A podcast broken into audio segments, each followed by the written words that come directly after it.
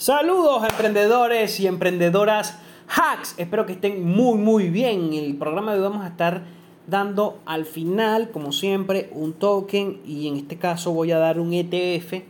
Digamos que es como un, un consejo de investigación para que vayan y busquen y vean las potencialidades y ustedes toman sus decisiones. Recuerda que todo lo que digo aquí es en base a mis opiniones, nunca te estoy dando ningún consejo de inversión. Si necesitas un consejo de inversión, pues ve y llega o asesórate con tu asesor financiero de confianza. En este programa no doy asesorías financieras. Recuerda que lo que tú hagas con tu dinero es de tu única responsabilidad. Y bueno, con este disclaimer empezamos el programa de hoy. Bueno, hemos visto cómo han evolucionado las criptomonedas, hemos visto cómo en la semana ha venido creciendo el Bitcoin y concuerdo con muchos otros analistas. No es que se esté comprando Bitcoin, es que la gente está vendiendo sus dólares para comprar Bitcoins. ¿Y por qué pasa esto? Por la inflación. La inflación ha sido tan abismal en estos últimos dos años, como lo he dicho, que bueno, tenemos un, una muy bella onda alcista que seguramente, seguramente, si vemos las gráficas, si examinamos bien las gráficas, nos vamos a dar cuenta de que está llegando todo, la acción del precio se está perfilando a que incluso supere sus máximos históricos. Una vez que supere los 60 mil dólares, ya estamos en 57 mil, o el techo de, 60, de 59, 60, los 64 están allí y podríamos ver el Bitcoin en nuevos máximos históricos. Ahora, ¿qué pasaría con las demás altcoins? Es probable que dentro de dos semanas o un mes veamos a las altcoins subiendo. ¿Por qué? Porque siempre tienen uno o dos meses de retraso dependiendo del proyecto. Sin embargo, vemos por ejemplo monedas como BNB o monedas como Ethereum, en donde el crecimiento ha sido bastante interesante pese a toda la todo el panorama de las bolsas y todo el panorama incluso de las criptomonedas. Si bien es cierto que el Bitcoin ha subido, las otras monedas no han subido de la misma forma, pero es por lo que les estoy comentando. Ahora hablemos de las noticias de negocio, luego voy a hablar de las noticias de las criptomonedas en general. Vamos a ver el programa de hoy, que el programa de hoy va a estar enfocado. El programa anterior fue transferencia de riqueza, tuvo una serie de DeFi. El programa de hoy va a ser básicamente, eh, vamos a hablar, vamos a, yo les voy aquí a dar como que el panorama en cuanto a qué pasará con los juegos NFTs, que es un tema muy muy en boga y básicamente yo quiero dar como una reflexión en base a datos, pero seguramente en el próximo programa vamos a profundizar más en el tema.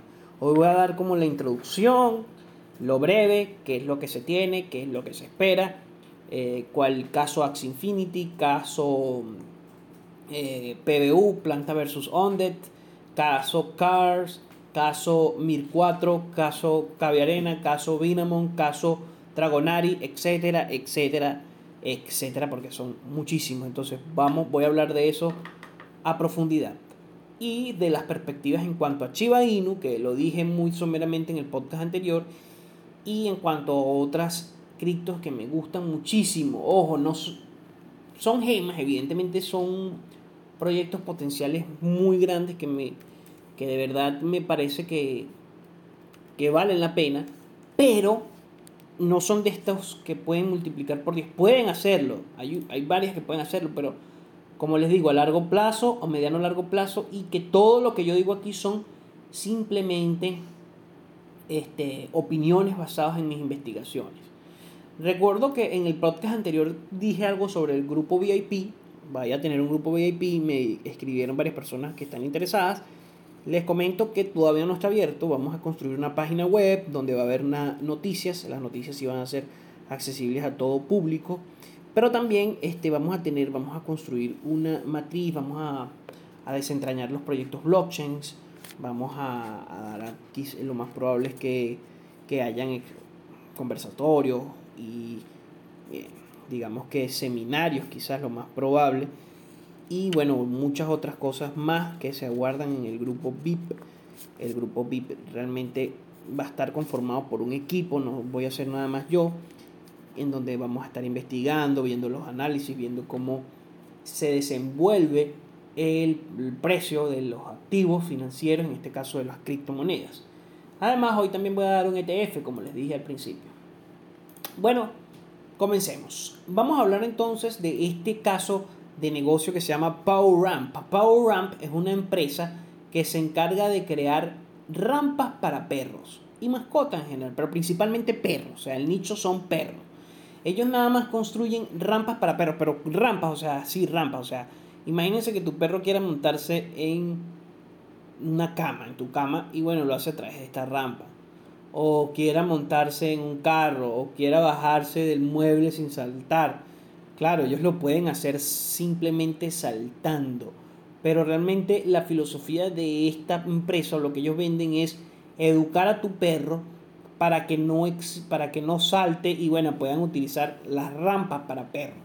Pero lo interesante de esto no es nada más el producto, realmente el producto es como un agregado, es como una excusa para que las personas compren. Lo interesante es que tienen un producto sumamente sencillo, que es simplemente una rampa que ayuda a perros o a otras mascotas, pero está enfocado en el nicho de las mascotas de perros, subirse a muebles o al carro. La historia que cuenta detrás su propietario en Twitter llama mucho la atención porque más allá de simplemente vender un producto, él adquirió esta empresa en 350, este e-commerce en 350 mil dólares y dos años después ha vendido 35 millones de dólares en productos y es un gran ejemplo de cómo un emprendedor puede ver o oler una oportunidad. Evidentemente tienes que saber cómo se maneja el nicho o tienes que saber también cómo puedes cómo se maneja la industria. No, no, está bien que, por ejemplo, cualquier persona venga y, comience a vender casas y nunca ha estado con el real estate. Eso no está bien. Bueno, esta noticia me parece bastante interesante porque las oportunidades, el mercado siempre nos va a dar oportunidades tanto a nivel de inversiones financieras como de ideas de negocio, pero llevarlo a cabo es el punto clave. Incluso lo dije en alguno de mis programas anteriores. Cuando nosotros, cuando en Latinoamérica se, hay muchas ideas, pero el problema es que no se llevan a cabo por las condiciones. A diferencia de Estados Unidos, a diferencia de Europa e incluso de Asia. Hoy día, sin embargo, pese a eso, hay muchas ayudas a los emprendedores en varios países de Latinoamérica, principalmente en Brasil, Argentina, donde han habido varios unicornios, Colombia y Chile. Este, México también, pero en México no hay tantas unicornios como en Brasil o incluso en Argentina. Y bueno, hay países donde simplemente no existen estas, como por ejemplo Venezuela.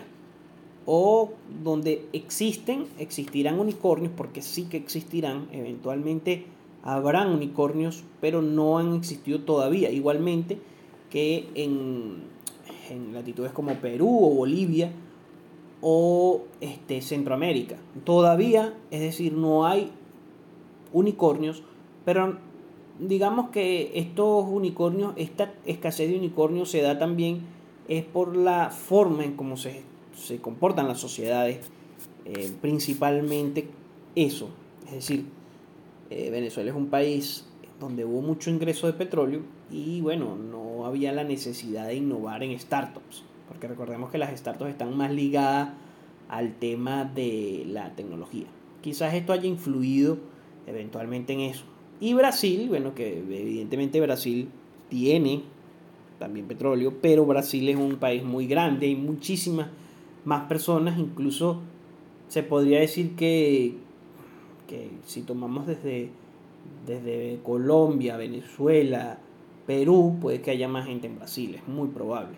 No sé las, estadísticas, pero bueno, lo cierto es que Latinoamérica ahorita es que se está perfilando a nivel global y como lo dije en podcast pasado, SoftBank, que es el venture capital más grande del mundo, una empresa japonesa que comenzó en las telecomunicaciones, pero ahorita se enfoca en invertir en startups, bueno, ha puesto su ojo en Latinoamérica y ha realizado una gran serie de, digamos que de acciones de, de, de financiamiento de startups. Igualmente que Berkshire Hathaway con Nubank, que es brasilera. Entonces eso tenemos que tenerlo muy, muy de cerca porque se van a seguir gestando unicornios y lo importante de de, de las unicornios, ver qué nos pueden enseñar si eres emprendedor, quieres lanzar una startup, qué nos enseña, o opciones o oportunidades en el mercado, en los mercados, ver cómo se comporta, eso es interesante. Nelo, startup mexicana que ofrece los servicios de compra ahora, paga después, un concepto bastante norteamericano, obtuvo 20 millones de dólares para expandir su presencia en Latinoamérica. Básicamente, con la app, las personas pueden ingresar a servicios o, realizar adquisiciones en Amazon, en Mercado Libre, en Telcel, en Netflix y Spotify, entre muchos otros. Bradesco, que es en Brasil, compró la parte que le faltaba para quedarse con el 100% de Digio, que es un neobanco. Lo interesante de Brasil es ver cómo han existido una gran cantidad de iniciativas en cuanto a los neobancos, que son bancos que funcionan con aplicaciones digitales y que tienen sedes totalmente digitales. Entonces, bueno, Bradesco compró a Digio y tiene, Digio tiene 2.7 millones de clientes, 2 millones de tarjetas de créditos emitidas y una cartera crediticia de 450 millones de dólares. Bradesco habría pagado 113 millones de dólares por el 49.99%. Ahora, la, esto es un punto importante que también tiene que ver con lo de Evergrande, que fue una crisis, un crash que afectó a otras bolsas, tanto la norteamericana como la, las asiáticas, evidentemente, y como las criptomonedas y es que la comercialización de viviendas en China se está estancando debido a las restricciones de préstamo y a las preocupaciones sobre la salud financiera de los desarrolladores. Esto permite o hace que los inversores no tengan como ese ímpetu o esa manía que se, puede, que se pudo observar en las décadas pasadas en cuanto a la adquisición de viviendas, lo que ensombrece una industria que venía en auge en el país asiático, que es la segunda economía más grande del mundo, o la primera, eso no está claro todavía. En septiembre de 2021 se presentó una caída de entre el 25 y 30%. Esto no es nada, nada bajo, ¿oyeron? Nada, nada bajo. Best Buy acordó adquirir a Current Health, que es una compañía de tecnología del Reino Unido que ayuda y, posibilita el monitoreo remoto de pacientes y la telesalud. Por ejemplo, eres un paciente con una afección cardíaca, bueno, a través de Current Hill puede existir una monitorización 24/7 para saber tus valores incluso estando en tu casa, sin necesidad de un aparataje sofisticado. Tienen una serie de nuevas innovaciones que tienen en mente, pero lo ideal es que mejorar la telesalud o la salud a distancia y con, a través de máquinas o, o, innovaciones de este tipo permitir a las personas a tener una mayor o permitir a las personas junto con los médicos y los especialistas tener más control o conocer más su, su salud, su estado real de salud. Y Palm Holdings, compañía, con una compañía holandesa de bicicleta, que además es la dueña de marcas como Santa Cruz, súper, súper conocida en la parte de las patinetas, o Cervelo, pactó comprar a Doral Sports, que básicamente Doral Sport tiene un conglomerado de Conondale, Schwinn GT y Mongoose. Yo tuve unos patines Mongoose, me acuerdo. Por 810 millones de dólares. Los ingresos fusionados de la nueva entidad serán aproximadamente de 2.900 millones de dólares al año lo que se puede convertir en la empresa de bicis y bicicletas eléctricas más grande del mundo, superando incluso a Giant Bicycles. Y esto ya para irnos a la parte de los de las criptomonedas, Coinbase está lanzando o va a lanzar su propia plataforma de NFTs en donde los usuarios podrán crearlas, comprarlas, resguardarlas y venderlas. Así que los NFTs llegan a Coinbase. Ahora vamos a hablar sobre las noticias de criptomonedas. Bueno, la noticia, una de las noticias más relevantes que pude observar es que Binance invierte la cantidad nada desdeñable de mil millones de dólares. Mil millones de dólares en innovaciones. Esta inversión generó esta subida del token porque veamos que el BNB estaba allí en un rango lateralizado más o menos entre los 400, 330, 400, 330 eh, bueno, entonces el impulso que tuvo esa noticia ha sido bastante beneficioso, incluso en un punto en donde no, este, en donde no, no había grandes subidas, cuando Binance este, eh, lanza esa inversión, evidentemente los inversores lo ven con mucho, mucha buena perspectiva y bueno, hay inversiones allí. Básicamente el programa de inversión incubación es uno de los que más ha obtenido inversión en todo el ecosistema y se va a centrar en la expansión de multicadena de las áreas ya florescentes de la esfera tecnológica. Por ejemplo, quieren invertir en el desarrollo de metaversos, juegos, realidad virtual, inteligencia artificial, crossing, entre otras cosas. Incluso en la incorporación de la tecnología blockchain en otros sectores que todavía no se ha experimentado, como por ejemplo eh, la salud, pero ya más sucintamente a un punto mucho más certero, mucho más que no, no tanto con a niveles de proyección. Lo cierto es que quieren involucrar más y bueno, eh, ha sido uno de los más grandes inversiones en el sector de las criptomonedas de la mano del el CEO de Binance. Entonces, una muy buena noticia para Binance y para los holders de BNB. Felicitaciones porque siguen, sigue creciendo. Eh, también tenemos dentro de otras noticias a Después de caer 90%, ¿qué es lo que pasará con Plan vs. Hundred? Esta es una pregunta que quiero que se hagan para en la parte cuando empiece ya a hablar de los juegos NFTs, porque es importante, porque lo mismo pasó con el token que se farmea en Axi, con el SLP, y bueno, ha pasado muchísimo con otros muchos juegos, ¿ok? Entonces, esto lo voy a dejar como un punto importante para desarrollar en ese punto.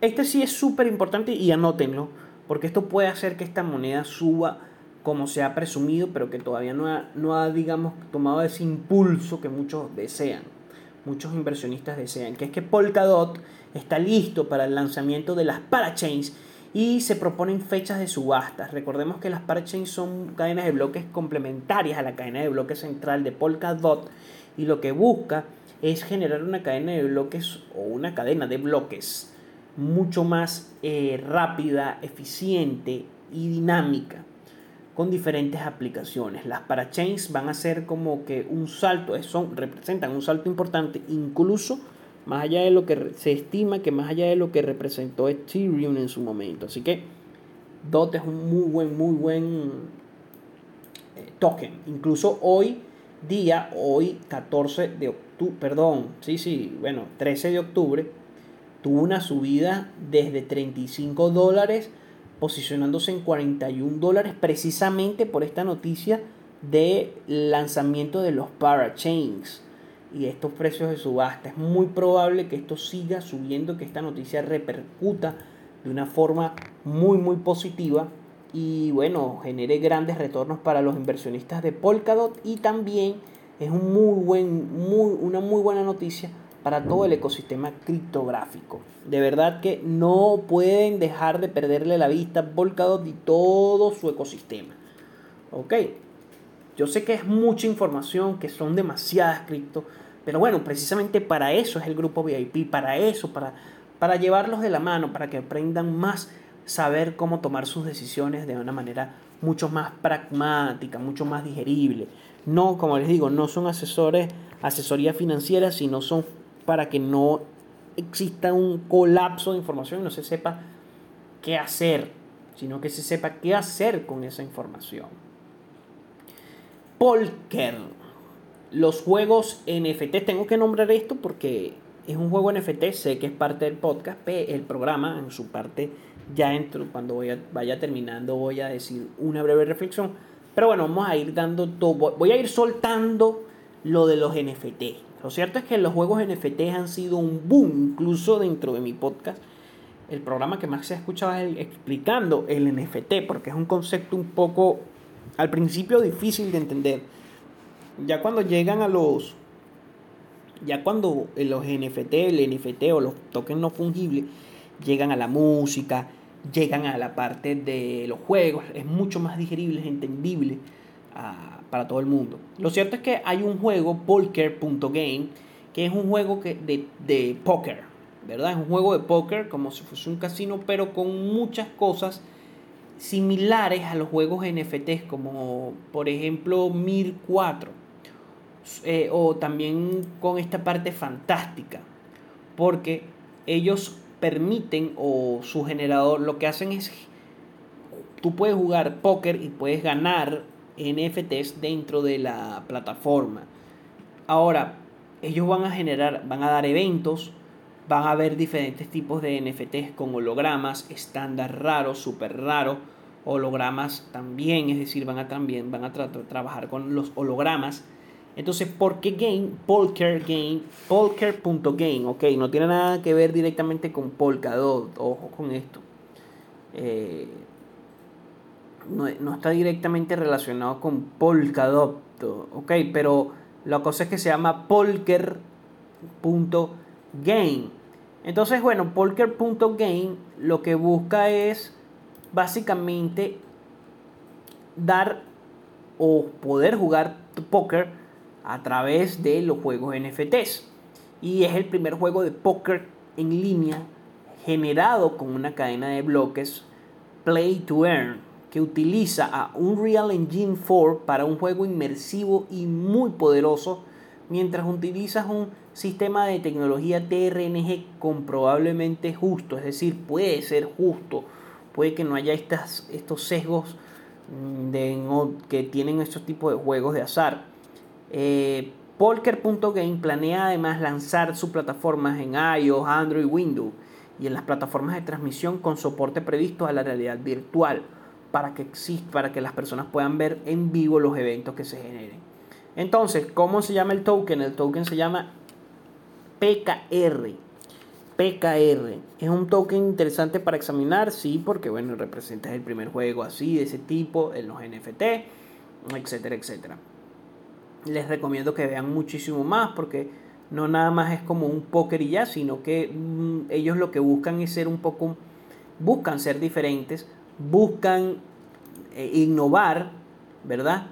Buscan además que, que este tipo de juegos, que este tipo de, juegos al azar no se queden exentos y que sean muchísimo más, entre comillas, porque todo esto es entre comillas, muchísimo más eh, digerible, menos más transparente. Ok, ¿dónde fue creado o en qué plataforma fue creado la moneda PKR? En Uniswap, es una moneda RC20, es la moneda principal, la principal plataforma es Uniswap. Pero sin embargo, la moneda también se encuentra en PancakeSwap, JustSwap, Bitmart y Uniswap, evidentemente. Así que pendiente con esta información, con esta noticia de los juegos NFTs. Seguimos con el boom de los juegos NFTs y vamos aquí a explicar antes de que se termine el podcast sobre qué puede pasar, es decir, ¿por qué esa subida? Bueno, esa subida se da por múltiples, ¿por qué esa subida? ¿Por qué esa manía? de lo NFT. Bueno, se venía dando, se venía dando, incluso las noticias en otros programas pueden ser como la cantidad de ingresos que factura o la cantidad de facturación que aumentó de 100 mil dólares, 800 mil dólares a 80 millones de dólares al mes. Eh, por ejemplo, OpenSea.io, que es un marketplace de NFTs eh, lo cierto es que los juegos NFTs representan un punto de quiebre de lo que es la industria gaming, porque la industria gaming estaba caracterizada por ser una industria en donde solamente la gente ingresaba allí para divertirse. Si bien era cierto que habían personas profesionales que ganaban y vivían y se sustentaban de esto, no era lo común, era más bien lo anormal. Era hasta que llegaron los juegos NFTs. Los juegos NFTs dan un salto, un vuelco, un giro que permite, eh, digamos que cambian el panorama, la perspectiva de cómo se enfocan los juegos, de cómo se juegan, de incluso cómo la gente participa en ellos. Por ejemplo, yo no soy un jugador asiduo, pero sin embargo he participado en los juegos NFT, incluso he jugado Axi, he jugado, no, Plan vs. no, He jugado Cars, conozco de Cars, conozco de. Bueno, Plan vs. de un poco, no mucho. Conozco de Mir 4, conozco de Vinamon, conozco de Caviarena. Existe una gran. de, de Dragonari, de Roller Coin, que es uno que se jugó un momento que no, no se siguió jugando. Bueno, lo cierto es que los juegos NFT cambian el giro de juegos, nada más para entretenerte, a, a juegos donde tú puedes realmente generar ingresos de allí. Entonces hay países o comunidades enteras en donde hoy por hoy viven de estos juegos, con el sistema de becados de Axi, que fue un boom en Venezuela, en Filipinas, etcétera, etcétera, con todo lo que ha representado Plant vs. Haunted o todo lo que representan ahora los free to play, play to earn, que es decir, tú no tienes que pagar por entrar al juego en una primera fase beta quizá, y luego sí, o que no tienes que pagar nada en absoluto. Lo cierto es que los juegos NFT van a seguir apareciendo y se estima que juegos de la gama de FIFA puedan migrar a los NFTs porque generan un nuevo enfoque y paradigma dentro de todo lo gaming. Es decir, que tú puedes realmente jugar y vivir de jugar. A diferencia de los casos atípicos que existían, que bueno, soy gamer, me gano mi vida por el streaming, que serán una monetización indirecta o se dedicaban profesionalmente y ganaban competencias. No era una monetización directa. A veces había unos que sí, como por ejemplo los mineros de... No me acuerdo el nombre. Realmente sí, no me acuerdo el nombre, que yo sé que en Venezuela eh, minaban oro de, ese juego y, ganaban dinero. Lo cierto es que eh, mm, ya, voy a, voy a, tengo que, bueno, lo cierto es que estos juegos cambian ese paradigma y las personas pueden llegar a, a, generar ingresos dentro de estos juegos. Ahora, esto va a traer consecuencias en áreas como las relaciones laborales, la productividad, porque las personas no están haciendo algo realmente productivo a nivel económico, sí, es decir, se empiezan a plantear estos dilemas interesantes que nos permiten examinar el futuro económico de estos juegos. Porque, por ejemplo, vamos a examinar el caso del Plan vs. Hundred.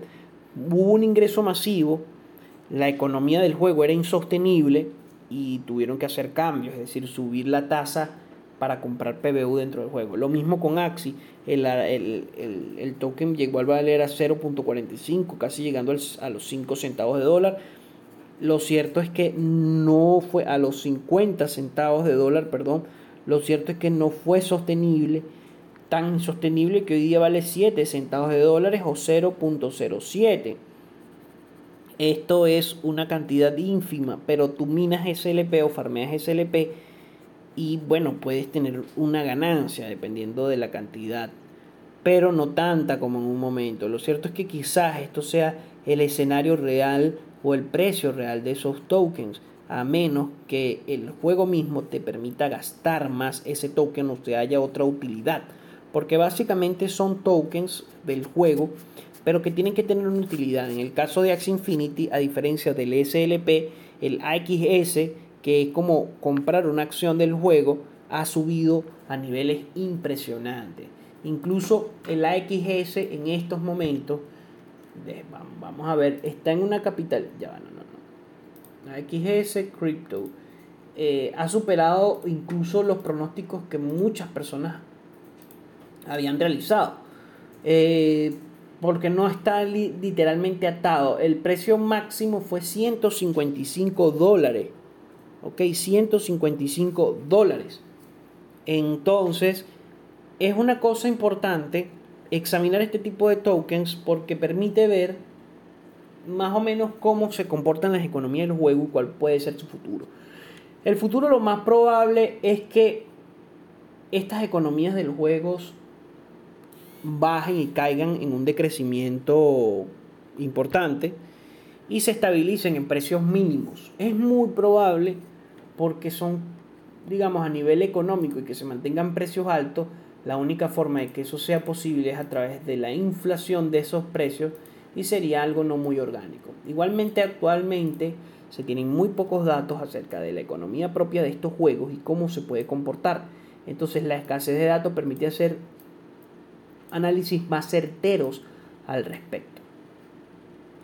Bueno, llegados a este punto, tenemos también que dentro de las dentro de las tokens que me gustan muchísimo, No, esto no es la gema propiamente, pero les voy a decir que es un token, una cadena de bloques diseñada para dar seguridad, este, que incluso sirve mucho o tiene una aplicación interesante en la parte financiera y en la cual muchos bancos han generado como que alianzas con esta, con, esta, con esta empresa, es la empresa de Tesos, XTZ, Tesos.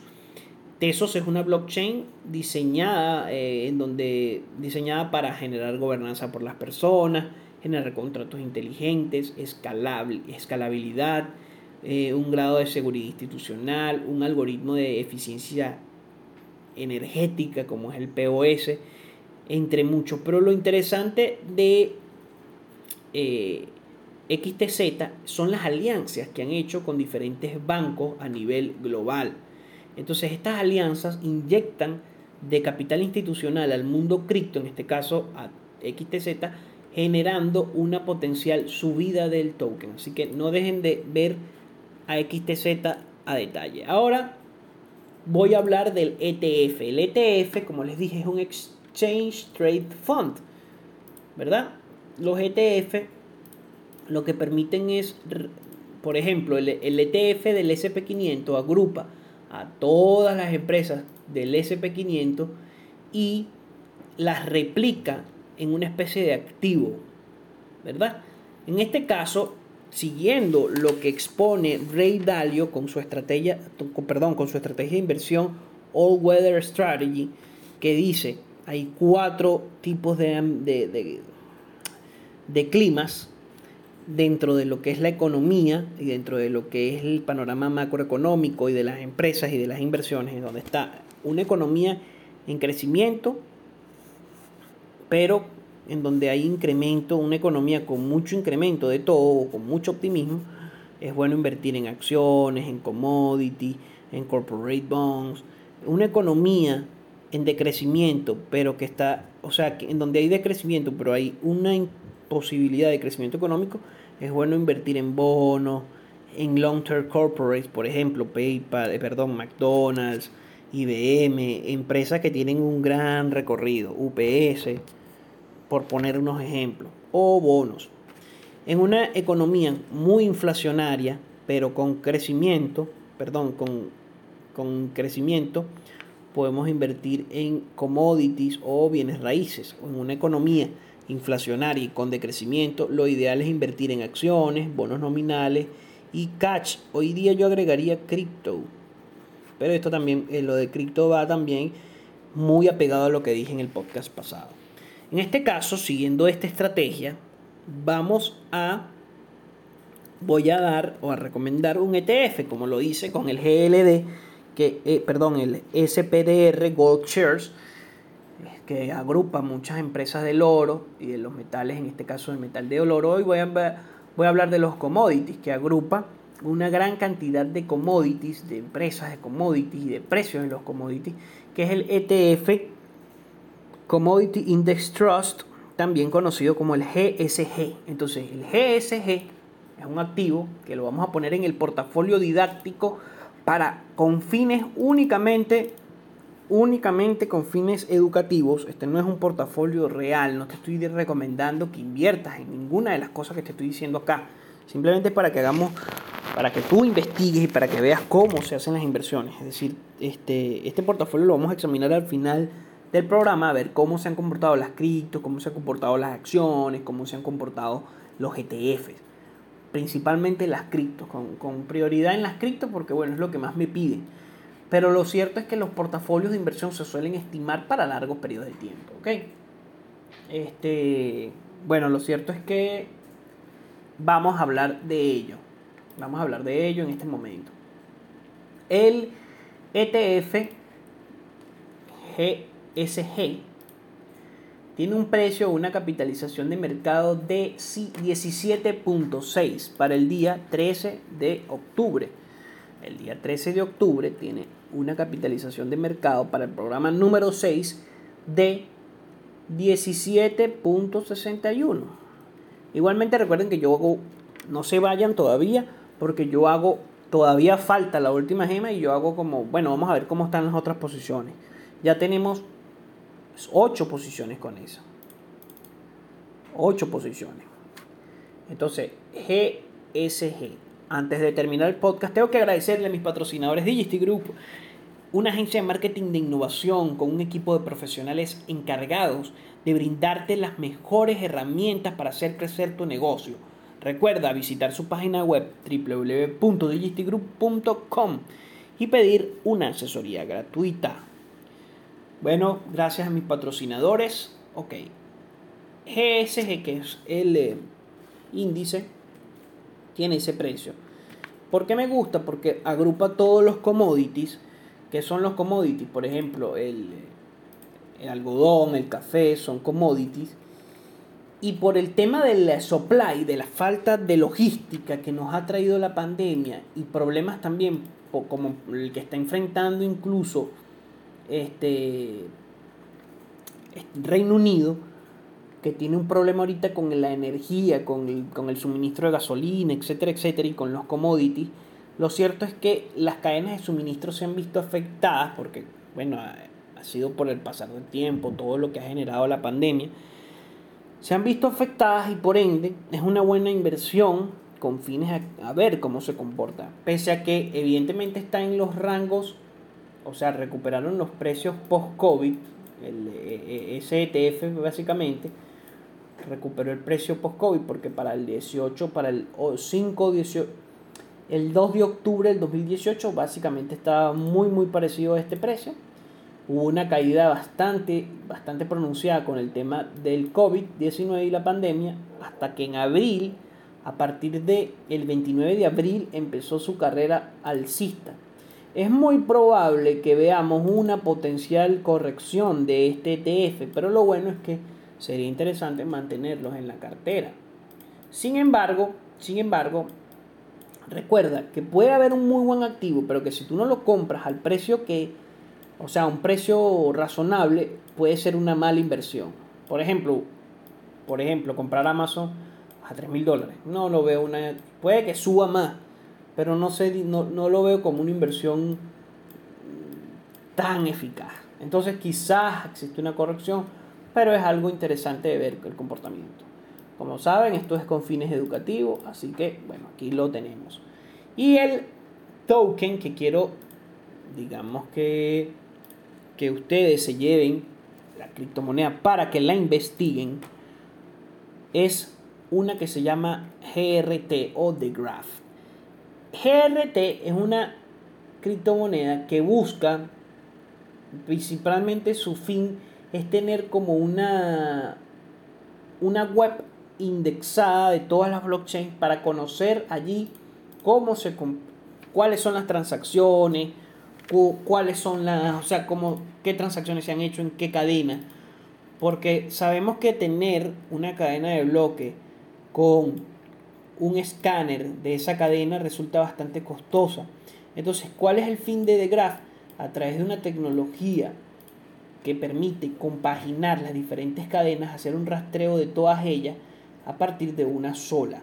Entonces, básicamente es agarrar todas esas redes centralizadas, dejarlas descentralizadas, pero tenerlas indexadas en una sola base de datos gigante. Básicamente es eso. Es un proyecto que me gusta muchísimo, que lo he venido examinando desde sus inicios y ahorita tiene, una, tiene un precio de 0.7 dólares. 0.7 dólares para el día 13 de octubre. 0.7051 el precio de The Graph.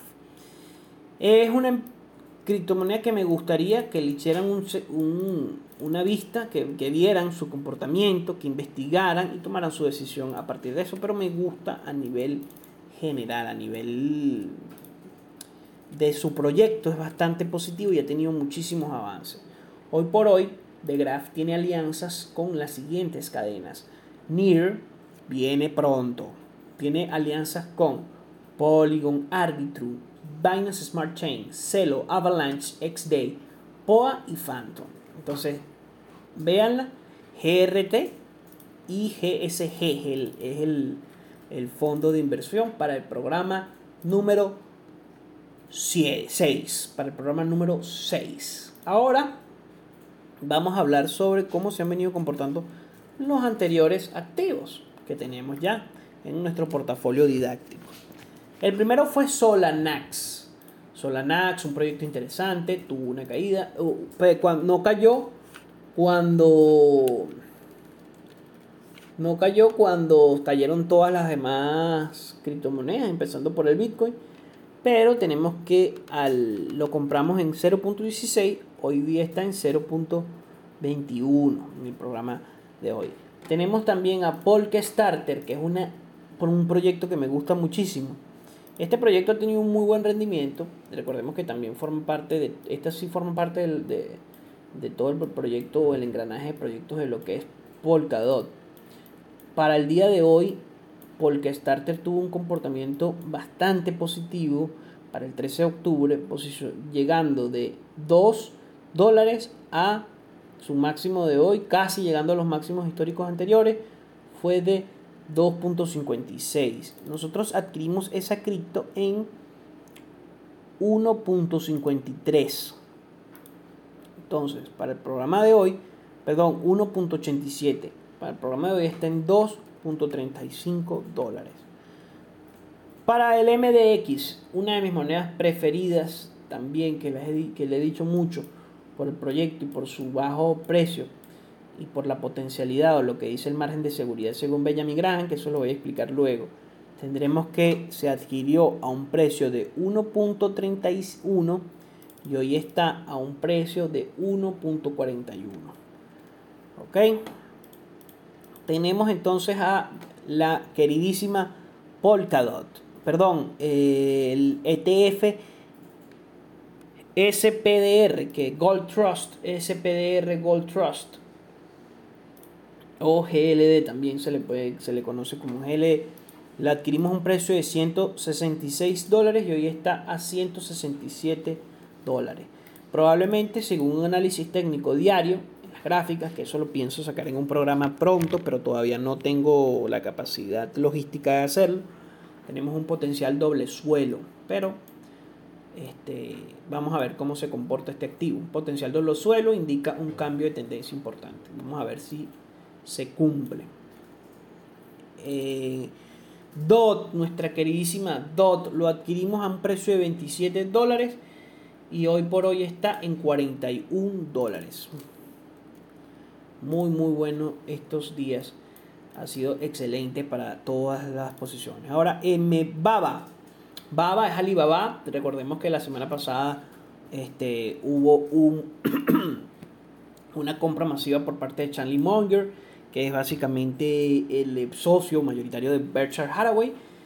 Y la adquirimos a un precio Baba de 156.88, perdón, 153 bueno, 156.88. Hoy en día lo tenemos en 167.54.